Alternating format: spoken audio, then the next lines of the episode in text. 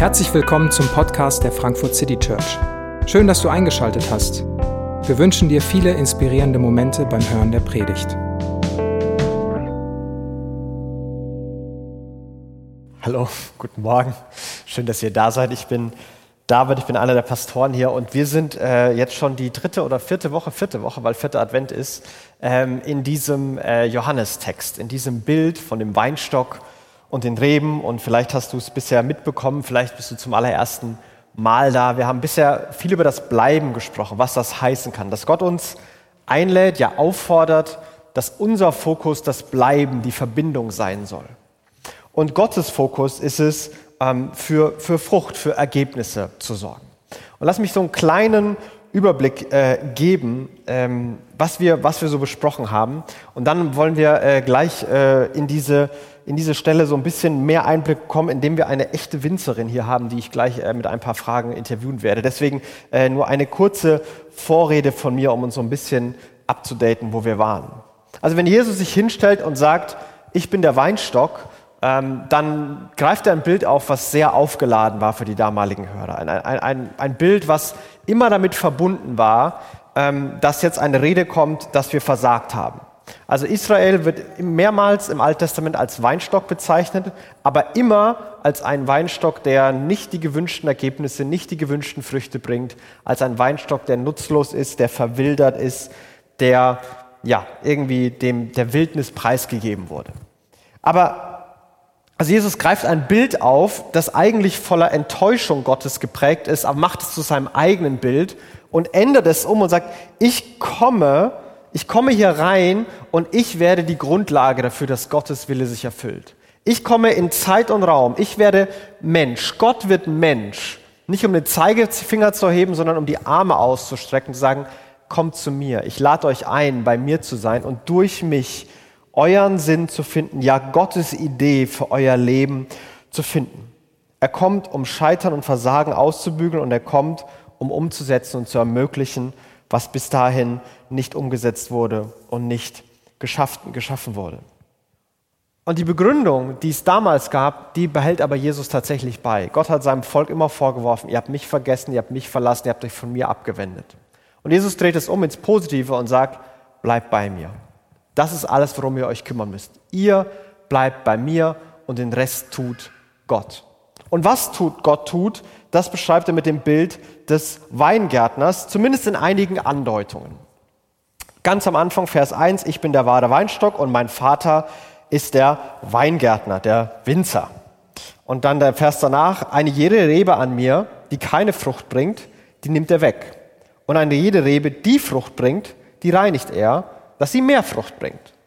Also der Handelnde in dem Text ist der Weingärtner, ist Gott der Vater. Nicht Jesus, der Weinstock oder die Rebe, sondern Gott der Vater, der reinigt, der wegnimmt, der das Ziel verfolgt, dass mehr Frucht entsteht. Und ganz am Ende von, dem, von, diesem, von diesem Abschnitt wird es nochmal bestätigt, denn darin wird mein Vater verherrlicht. Das macht ihm richtig Freude und dadurch steht er richtig gut da, dass ihr viel Frucht bringt und meine Jünger werdet. Gott, der Weingärtner, hat diese Frucht als Ziel. Aber was meint er damit mit wegschneiden und reinigen und wie ist das gemeint und, und wie muss man sich das vorstellen? Und bevor ich euch irgendwelche Wikipedia-Artikel erzähle, äh, zitiere, dachte ich, äh, wir äh, fragen mal jemanden, der Ahnung hat. Johanna, möchtest du einmal nach äh, vorne kommen? Johanna ist äh, Winzerin, also wer noch Weihnachtsgeschenke braucht und Weintipps braucht, der kann nach dem Gottesdienst gerne auf, auf Johanna äh, zukommen. Ähm, ich frage dich jetzt einfach mal so. Also hier ist der, äh, dem Text wird gesagt, dass man, dass der Weingärtner alles dafür tut, dass möglichst viel Frucht passiert. Was muss man denn tun oder was tust du in deinem Alltag als Winzerin, damit so ein Weinstock gute oder viel Frucht bringt? Und viel Frucht ist der Rebschnitt. Und das heißt, in jedem Winter wird an der Rebe alle Reben oder am Weinstock werden alle Reben abgeschnitten, die Frucht getragen haben. Und es bleibt nur eine oder maximal zwei einjährige Reben stehen. Ähm, die werden dann nach unten gebogen. Genau. Ich glaube, wir haben Bilder. Ich glaube, es ja, gibt so Bilder, wo nur genau. eine Rebe hängt. Ich glaube, es ist zwei Also weiter. so hier sieht man quasi alle Reben, die abgeschnitten werden. Die haben alle schon Frucht getragen. Ähm, das, was nach oben wächst. Und diese, die nach unten gebogen wurde, war quasi die, die stehen gelassen wurde.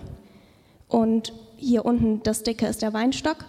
Und alles, was quasi nach oben wächst, wird abgeschnitten, weil das schon Frucht gebracht hat. Und man sucht sich eine oder maximal zwei Reben aus, die erst ein Jahr alt sind und noch keine Frucht getragen haben. So, so sieht das aus, oder? Genau. Am Ende? Und da sieht man dann die ausgewählte und da sieht man auch schon Knospen, da kommen dann wieder fruchtbringende Triebe. Also du lässt einen mickrigen Ast stehen. Ja. Von all dem, was da in der ganzen Fülle mit allen Blättern, Ja. Trauben und sonst was voll hing, ist dann Genau. am Ende das da. Man sieht auch ein bisschen, da sind so manche, die sind nicht ganz abgeschnitten, da ist noch so ein kleiner Zapfen, nennen wir das. Das ist das, was für nächstes Jahr geplant ist. Also da ist dann nächstes Jahr eine einrebige Route, die noch keine Frucht getragen hat. Das ist schon der vorbereitende Sch- Schritt quasi für das zweite Jahr. Ähm, also man denkt eigentlich nicht nur ein Jahr voraus, sondern zwei. Und was würde passieren, wenn ihr einfach darauf verzichten würdet? Wenn ihr einfach sagt, so Weinstock, du warst im letzten Jahr so erfolgreich, ich lasse dich jetzt mal dein Ding machen und weiter wachsen, zieh durch. Ähm, was würde dann passieren? Also der, Reb, äh, der Weinstock ist ein Lianengewächs, der würde einfach in alle Richtungen wuchern, wie es ihm halt passt, am besten dahin, wo es viel Licht gibt. Das heißt, der Weinberg wäre nur noch sehr schwer oder sehr mühsam zu bearbeiten und zu pflegen. Ähm, der Weinstock würde zwar weiterhin Frucht bringen, weil das ist sein absolutes Bestreben, sich zu vermehren, aber die Trauben sind meistens sehr klein, die werden nicht richtig reif und es ist einfach minderwertige Frucht, die man nicht so gut im Wein verarbeiten kann. Außerdem nisten sich sehr viele Krankheiten ein und es ist einfach eine Vernachlässigung, wenn man den Rebschnitt nicht durchführt. Das heißt, äh, ohne Zurückschneiden breiten sich Krankheiten aus, Früchte werden nicht mehr reif oder nur noch, hängen nur noch so Sämchen irgendwo dran. Es wird alles ein Riesendschungel und äh, von Wachstum und Frucht kann nicht mehr wirklich die, die Rede sein. Sozusagen, ja. Okay. Ähm, und äh, hast du dich schon mal gefragt, ob dein Weinstock dich mag, wenn du ihm 95% der Blätter wegnimmst und ihn komplett zusammenstutzt? Äh, ja, wahrscheinlich nicht. Ist Nein. ja auch anstrengend für ihn. Also Ja. es ist eine enorme Anstrengung für den Rebstock natürlich jedes Jahr. Er muss sehr viel mehr Energie in Wachstum stecken, weil ihm ja immer wieder Sachen weggenommen werden. Also es ist ein höherer Energieaufwand auf alle Fälle. Aber es ist trotzdem besser, alles wegzunehmen und diesen, ihm das zuzumuten und neue Energie aufzusetzen, als es so zu lassen. Ja, ist ja auch die Aufgabe des Winzers, zu sehen, okay, mein Weinstock, der ist eigentlich ein bisschen überlastet. Ich muss ihm eine kürzere Rebe anschneiden, damit er nicht so viele Knospen treiben muss, weil er gar nicht die genug, genug Kraft hat, ähm, ganz viel Frucht zu bringen. Oder ich muss als Winzer erkennen, okay, mein Rebstock, der ist richtig schon fett und mastig geworden und ich muss ihm echt mal ordentlich viele Knospen dran machen, damit er auch mal ausgelastet ist. Okay. Das heißt, du versuchst je nach, je nach äh, einzelnem äh, Rebstock darauf zu achten, was er gerade braucht. Und äh, dein Ziel, wenn ich es jetzt richtig verstanden habe, ist immer so, ein- so ein gleichmäßiges Wachstum. Wenn mal viel ist, dann macht man weniger und bei mehr macht man, also so, dass es immer aber irgendwie so gleichmäßig ist. Genau, also kontinuierliches, langsames Wachstum ist der Idealfall. Also kontinuierlich und langsam ist das Ja. Beste. Ja, das klingt nach einer super Anwendung gleich in der Predigt. da freue ich mich. Ja, aber äh, dank, danke. Ähm, Vielen Dank für die äh, Einblicke. Und Gerne. jetzt muss ich es ausbaden. Nein, ähm, ich, nee, stecken wir einfach hin. Danke, Johanna.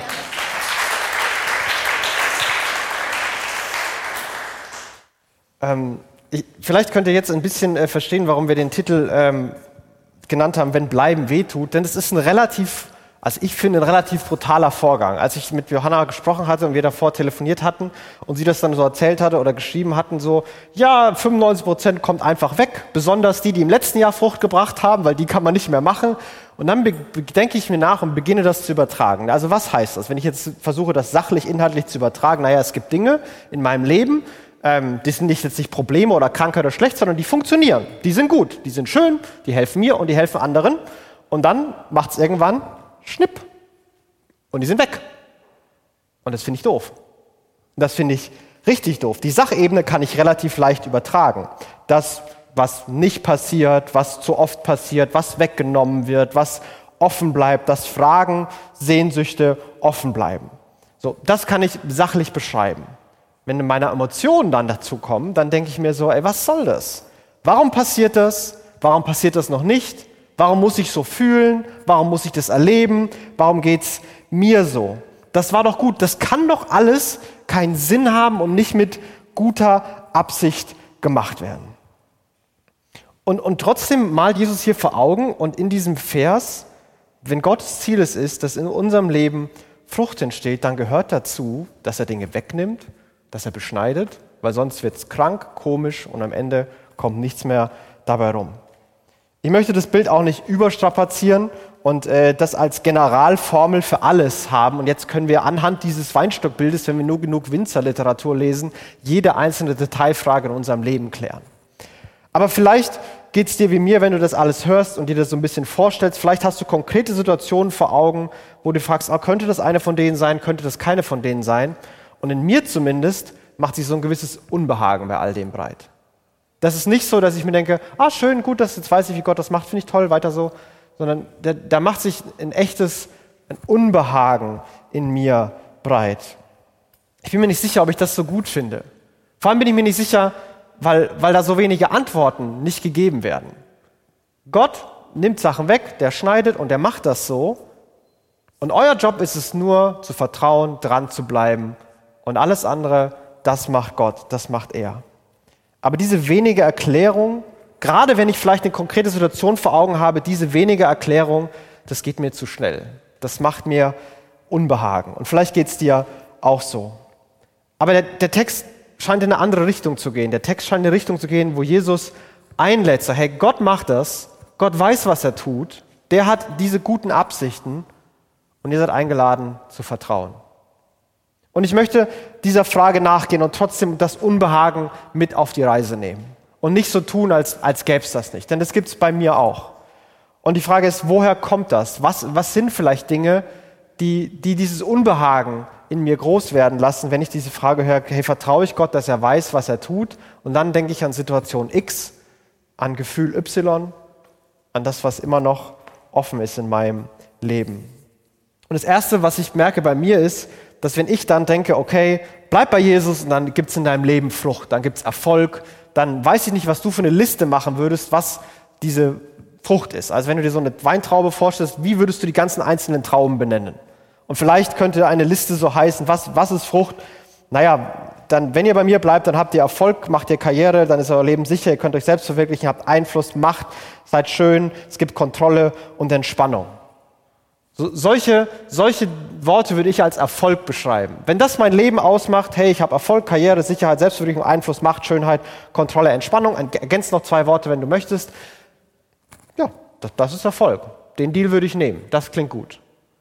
Aber Jesus hat andere Kategorien vor Augen, wenn er das benennt. Die Frucht hingegen, das schreibt Paulus im Galaterbrief, besteht in Liebe, Freude, Frieden, Geduld, Freundlichkeit, Güte, Treue, Rücksichtnahme, Selbstbeherrschung. Und unser Denken von höher, weiter, besser und all diese, diese Werte, die wir, die wir da formulieren, was für uns Erfolg ist, die stehen mit diesem Bild, diesem langsamen, kontinuierlichen Wachstum, die stehen sich da einfach im Weg. Wir wollen höher, weiter, sprunghaft wachsen. Ich hätte fast gesagt exponentielles Wachstum, aber das ist gerade ein bisschen vorbelastet, deswegen lasse ich es. Ähm, aber wir wollen, dass das Ding ordentlich durch die Decke geht. Wir wollen Erfolge, wir wollen sie schnell und wir wollen weit kommen. Aber wenn ich mich frage, welche Worte haben Jesu Leben mehr geprägt? Ich weiß nicht, wie viel du von Jesus weißt, aber stell dir mal das vor, was du von Jesus weißt. Welche Worte haben, würde ich sagen, haben Jesus mehr ausgemacht? War Jesus eher jemand, der dessen Leben von Erfolg, Karriere, Sicherheit, Selbstverwirklichung, Einfluss, Macht, Schönheit, Kontrolle, Entspannung geprägt war? Oder war sein Leben geprägt von Liebe, Freude, Frieden, Geduld, Freundlichkeit, Güte, Rücksichtnahme, Treue, Selbstbeherrschung? Also als ich länger darüber nachgedacht habe, ich glaube, von, dem, von dieser ersten Kategorie ist kein einziges auf Jesus zutreffend. Das ist alles nicht bei Jesus zu finden. Der ist am Kreuz gestorben, relativ erfolgreich. Karriere hat er jetzt also in seinem Leben nicht wirklich gemacht, Auferstehung und so hat es dann äh, verändert. Sicherheit, das war super unsicher. Selbstverwirklichung, naja, der ist, also als Gott, als Baby werden, weiß ich nicht, ob das sein großer Traum war. Ähm, Einfluss, ging so, äh, Macht am Kreuz war relativ ohnmächtig, Schönheit am Kreuz war er entstellt, Kontrolle hat er überhaupt keine mehr mit Nägeln in den Händen und entspannt war das Ganze mit Sicherheit nicht. Aber Liebe, Freude, Frieden, Geduld, Güte, Treue, das wird da sichtbar. Und die erste Herausforderung, vor der wir stehen, ist, an unseren Werten, an dieses Wertesystem zu rütteln. Jesus hat ein Wertesystem, worum es ihm im Leben geht, was er als Erfolg definiert, was vielleicht anders ist als unseres. Jesu Erfolg ist Liebe, Freude, Frieden, Geduld, Freundlichkeit, Güte, Treue, Rücksichtnahme, Selbstbeherrschung. Und ein anderer, anderer Grund für mein Unbehagen ist, ähm, dass Leid jetzt was ist, wo ich sagen würde, Leid sollte man so schnell wie möglich vermeiden. Wenn ich krank bin, will ich so schnell wie möglich gesund werden. Wenn ich Probleme habe, will ich so schnell wie möglich lösen. Leid ist etwas, was es zu vermeiden gilt. Schmerzen sind schlecht, die brauche ich nicht. Und gleichzeitig auch hinterher theologisch geschoben. Ich glaube, dass Gott mich liebt. Ich glaube, dass Gott gut mit mir meint.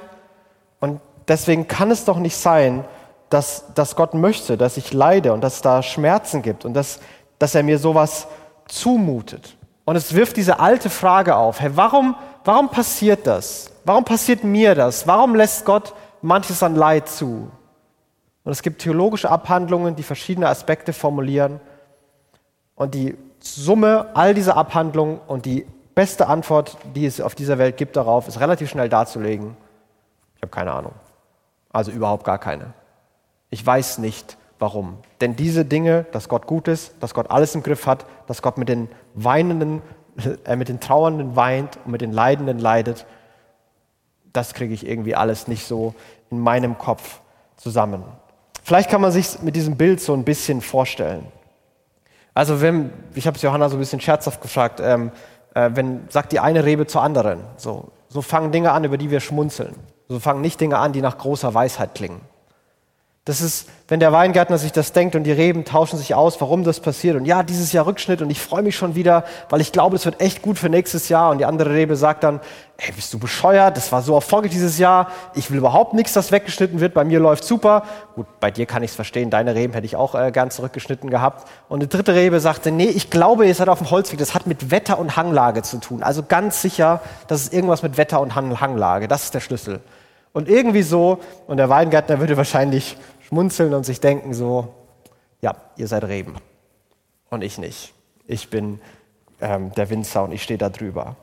Und ich glaube, das ist noch relativ nah beieinander im Vergleich zu dem, wie unsere Weisheit und Gottes Weisheit miteinander interagiert.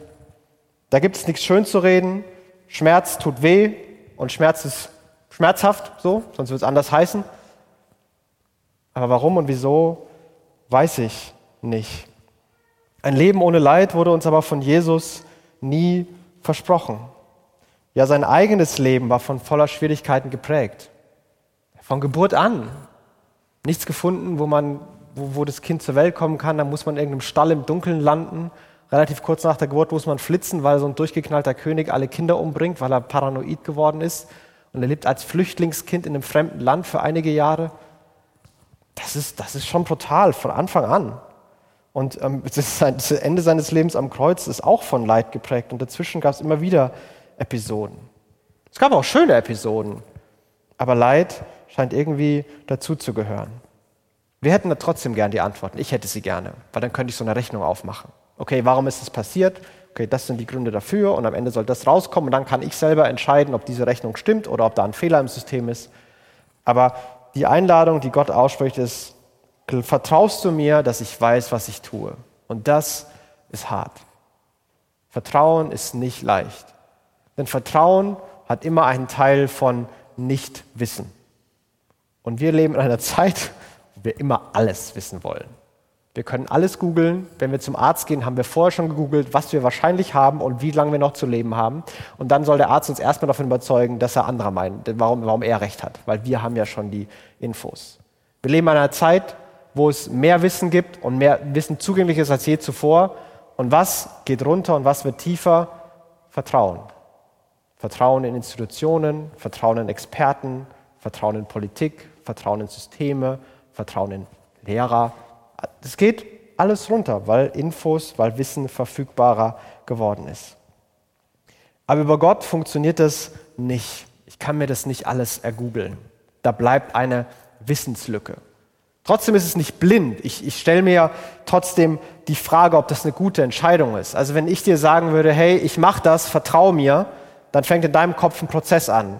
Also wer ist David, wie kenne ich ihn, wie habe ich ihn erlebt, wie schätze ich ihn ein, wird er das machen oder nicht?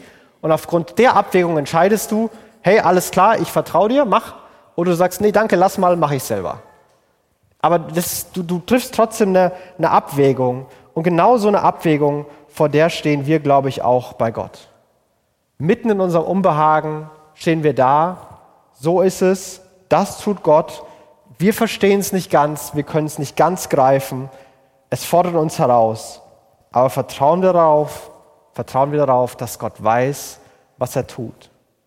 Vertraust du mir, sagt Jesus, dass ich und mein Vater, dass wir wissen, was wir tun. Und wenn wir das versuchen, wenn wir das versuchen wollen, was sind Gründe dafür und wie kann das aussehen?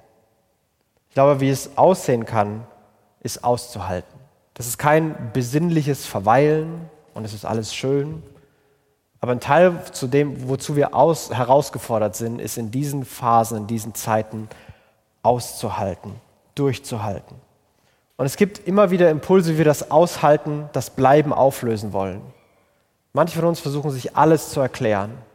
Wir versuchen Theorien zu entwickeln. Wir versuchen theologische Antworten zu finden. Warum, wieso das passiert ist. Schnappen uns irgendeinen Bibelvers, klatschen ihn rein in unsere Erklärung und dann haben wir eine saubere Erklärung und schon fühlen wir uns wieder gut und sicher. Andere versuchen es mit, dem, mit eigenem Trotz so, okay, Gott hat es jetzt nicht gemacht, dann muss ich es eben selber machen. Dann gehe ich mit dem Kopf durch die Wand, weil ich glaube, dass Gott das will und ich soll mich eben vielleicht mehr anstrengen. Und andere geben vielleicht auf und sagen, mit mir stimmt was nicht, mit meinem Glauben stimmt was nicht, mit Gott stimmt was nicht, mit Kirche stimmt was nicht, für mich funktioniert das nicht. Aber wir sind eingeladen, auszuhalten. Und ich glaube, gerade bei diesem Aushalten-Begriff kommt der, der Gemeinschaftsaspekt in diesem Vers äh, und in diesen Versen zur Geltung. Das ist immer plural. Da steht nicht so, du bleib bei mir, sondern ihr sollt bei mir bleiben. Und ich bleibe bei euch. Die gleiche Formulierung verwendet Jesus in dem Gebet zwei Kapitel später, wo er darüber redet, dass alle, die an ihn glauben, eine Einheit sein sollen. Dass seine Kirche, die Gemeinde, die Gemeinschaft aller derer, die an ihn glauben, dass die eine Einheit sein sollen, dass die verbunden bleiben sollen. Und ich glaube, eine Sache, die so notwendig für uns ist, gerade dann, wenn es schwer ist, wenn wir es nicht verstehen, wenn Vertrauen schwer fällt, ist in Gemeinschaft zu bleiben und in Gemeinschaft dran, dran zu bleiben. Um auszuhalten, brauchen wir einander. Und ich, und ich glaube, dass das vielleicht eine, eine Message für uns ist, die, die gerade auch für uns als FCC wichtig ist, die für viele gerade wichtig ist, auch, auch wenn du aus anderen Kirchen hier bist oder zusiehst. Ich habe ehrlich gesagt nicht so viel Angst davor, dass, dass irgendjemand die Axt nimmt und eigene und Äste abhaut. Mit einem großen Knall verlieren wir Leute und Leute hacken sich selber ab. Das glaube ich nicht. Ich glaube eher, dass es diese kleinen Schritte sind. Viele kleine Schritte, die über einen langen Zeitraum eine ganz schön große Entfernung sein können. Und manchmal haben wir vielleicht Gedanken im Kopf. Vielleicht hast du so Gedanken im Kopf. Ja, es ist gerade schwer. Und wir alle haben auf Dinge verzichten müssen. Der eine mehr, der andere weniger. Wir haben Sachen verloren. Der eine viel mehr, der andere sehr viel weniger. Wir mussten loslassen. Der eine mehr, der andere weniger. Aber irgendwie sind wir in all dem zusammen. Und wir müssen dem zusammen bleiben. Ich glaube, wir müssen miteinander und füreinander beten. Und jeder braucht einen, der rechts und der links neben ihm steht.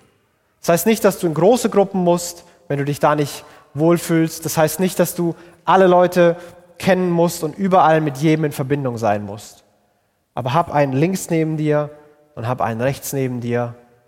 Und wenn jeder das hat, dann sind wir im besten Falle alle verbunden. Auf jeden Fall ist dann keiner allein. Und wenn wir das schaffen können, dann wird das immer wieder bedeuten, miteinander und füreinander zu beten. Das macht auch Jesus hier auf. Wenn ihr in mir bleibt und meine Worte in euch bleiben, Vers 7, dann werdet ihr bitten, was ihr wollt, und es wird euch widerfahren. Ganz, ganz zentral am Ende stellt er diese, diese Gebetsidee hinein. Und ein Kapitel später betet er ein ganz, ganz langes Gebet. Füreinander bitten, miteinander beten Bleib in Gemeinschaft, halte aus, hört nicht auf, miteinander und füreinander zu beten. Und das ist mein, mein Wunsch für uns, dass wir uns nicht in alle Richtungen verlieren und dass wir erst dann zurückkommen, wenn wir die Probleme gelöst haben. Wenn, wenn Umstände wieder so sind, dass, dass dann, dann beginne ich mich wieder mit, damit zu identifizieren und dann bis dahin höre ich auf, das liegen zu lassen. Ich habe gerade so Probleme in meinem Leben. Ich komme gerade mit Covid so nicht klar und den Umständen. Ich muss erst meine eigenen Probleme lösen und dann kann ich wieder in Kirche kommen. In der Zeit ist ein Riesenproblem, eine Sünde in meinem Leben groß geworden. Die muss ich lösen und dann komme ich zurück. Erst wenn ich mich wieder Gott nahe fühle, dann komme ich zurück.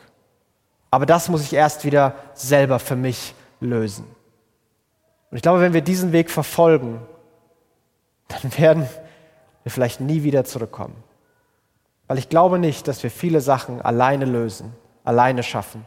Und dieses Bild lädt das ein. Das ganze Gebet von Jesus ist, bleib bei mir, haltet aus. Gott, steck sie zusammen, lass sie diese Einheit sein, damit sie zusammen sind. Denn alleine schaffen sie es nicht. Alleine halten sie nicht durch. Lasst uns aushalten, dranbleiben, weiter beten, dankbar bleiben und weiter hoffen. Und dann hoffe ich, dass etwas passieren kann, dass wir gemeinsam über Gott staunen können. Dass wir vielleicht nicht alles verstehen, aber gemeinsam staunen können. Staunen darüber, dass Jesus auf die Welt gekommen ist. Dass Gott Mensch wurde, um diese Welt zu retten, um uns zu ihm zu holen, um unser Versagen auf sich zu nehmen, unsere Sünde auf sich zu nehmen, unsere Ängste, unser Leid, unseren Schmerz zu verstehen und zu trösten, unsere Wunden zu verbinden. Dass er das alles gemacht hat. Das Leid für ihn da, da keine Hindernis und kein keine Hürde war. Und der Moment der größten Gottesoffenbarung ist gleichzeitig der Moment der größten Begrenzung und des größten Leides. Da, wo Gottes Liebe, Güte, Treue, Freundlichkeit am hellsten strahlt, ist gleichzeitig am meisten Dunkelheit und Schmerz und Leid vorhanden. Und wenn Jesus am Kreuz sich selbst so offenbart, dann kann das auch für uns bedeuten, dass wir ihn in diesen Zeiten, wo es weh tut, wo es dunkel ist, erleben können. Dann kann es sein, dass wir uns auch in diesen Zeiten ihm nahe fühlen. In der Kirchengeschichte ist das übrigens keine Ausnahme, dass Leute im Leid manchmal Gott nahe sind. Das ist eher die Regel als die Ausnahme. Natürlich gibt es Momente von Gottesferne und Klage. Aber immer wieder berichten Männer und Frauen, wie tiefe Gotteserlebnisse mit Schmerz und mit Leid verbunden waren. Und es scheint verständlich zu sein, wenn Gott selbst sich in Schmerz und Leid am meisten offenbart. Und dieser Gott, der auf die Welt kommt, der klein wird, der Mensch wird, der sein Leben gibt, der ist der Gott, der fragt, vertraust du mir? Glaubst du, dass ich weiß, was ich tue, auch wenn du es nicht verstehst? Kannst du aushalten und durchhalten? damit das, was ich plane, damit das, was ich einleite, damit die Frucht, die ich möchte, dass sie kommt, damit die entstehen kann. Kannst du aushalten? Kannst du dabei bleiben? Kannst du in Gemeinschaft bleiben? Und er lädt uns ein, sein Versprechen sichtbar und fassbar zu machen. Jesus selbst hat seinen Jüngern die Füße gewaschen, um ihnen zu zeigen, wie er, wie er, wie er ihnen dienen will. Er hat ähm, bei einem Essen Brot genommen und auch Wein genommen. Und er hat das Brot genommen, hat es in Stücke gebrochen und gesagt, das ist mein Leib. Und im Zerbruch werdet ihr sehen, wie sehr ich euch liebe und dass ich bei euch bin. Und dass es sich lohnt, durchzuhalten. Und das ist mein Blut, das wird für euch vergossen. Und damit schließen wir einen Bund. Damit gehen wir ein Versprechen ein. Und das wird auch alle Sünden wegnehmen. Und ich bin bei euch und ich bleibe bei euch. Und so groß ist meine Liebe. Und ich wünsche mir, dass ihr die immer wieder erfahrt und erlebt, wenn ihr Abendmahl feiert. Und dazu möchte ich dich auch jetzt einladen, dass das Abendmahl und die Lieder vielleicht deine Antwort sein können auf diese Frage. Traust du Gott, vertraust du Gott, dass er weiß, was er tut? Möchtest du aushalten und dranbleiben? Vielleicht auch gerade da, wo es schmerzhaft ist für dich, wo es gerade nicht so leicht ist? Möchtest du in diese Gemeinschaft kommen, in die Jesus dich einlädt, mit anderen Männern und Frauen? Und das kann das Abendmahl für dich sein, das können die Lieder für dich sein, die dir das vor Augen führen können. Lass mich in Gebet sprechen, die Band kann gerne nach vorne kommen und dann erkläre ich noch, wie Abendmahl passiert. Jesus, wir danken dir, dass du auf diese Welt gekommen bist, dass du dich klein gemacht hast, ähm, um uns zu retten, dass du dir nicht zu schade warst, deine Liebe zu offenbaren, dass du deine Liebe nicht vom Himmel im strahlenden Glanz auf die Erde buchstabierst, sondern dass du deine Liebe in, in Fleisch und Blut hüllst und dass du deine Liebe am Kreuz offenbarst. Und dieser Gott ist es, der uns fragt, ob wir ihm vertrauen wollen. Gerade da, wo wir Unbehagen haben, gerade da, wo wir nicht verstehen, dass du unser Bestes im Sinn hast, dass du willst, dass Frucht entsteht, auch wenn wir keine Ahnung haben, wie das möglich sein soll. Und so bete ich, dass wir über dich staunen können, dass in deinem Sterben Leben liegt und das Loslassen Gewinn ist. Hilf uns, dich mit diesen Augen zu sehen, die uns staunen lassen, hoffen lassen und neue Kraft und neuen Mut geben. Amen.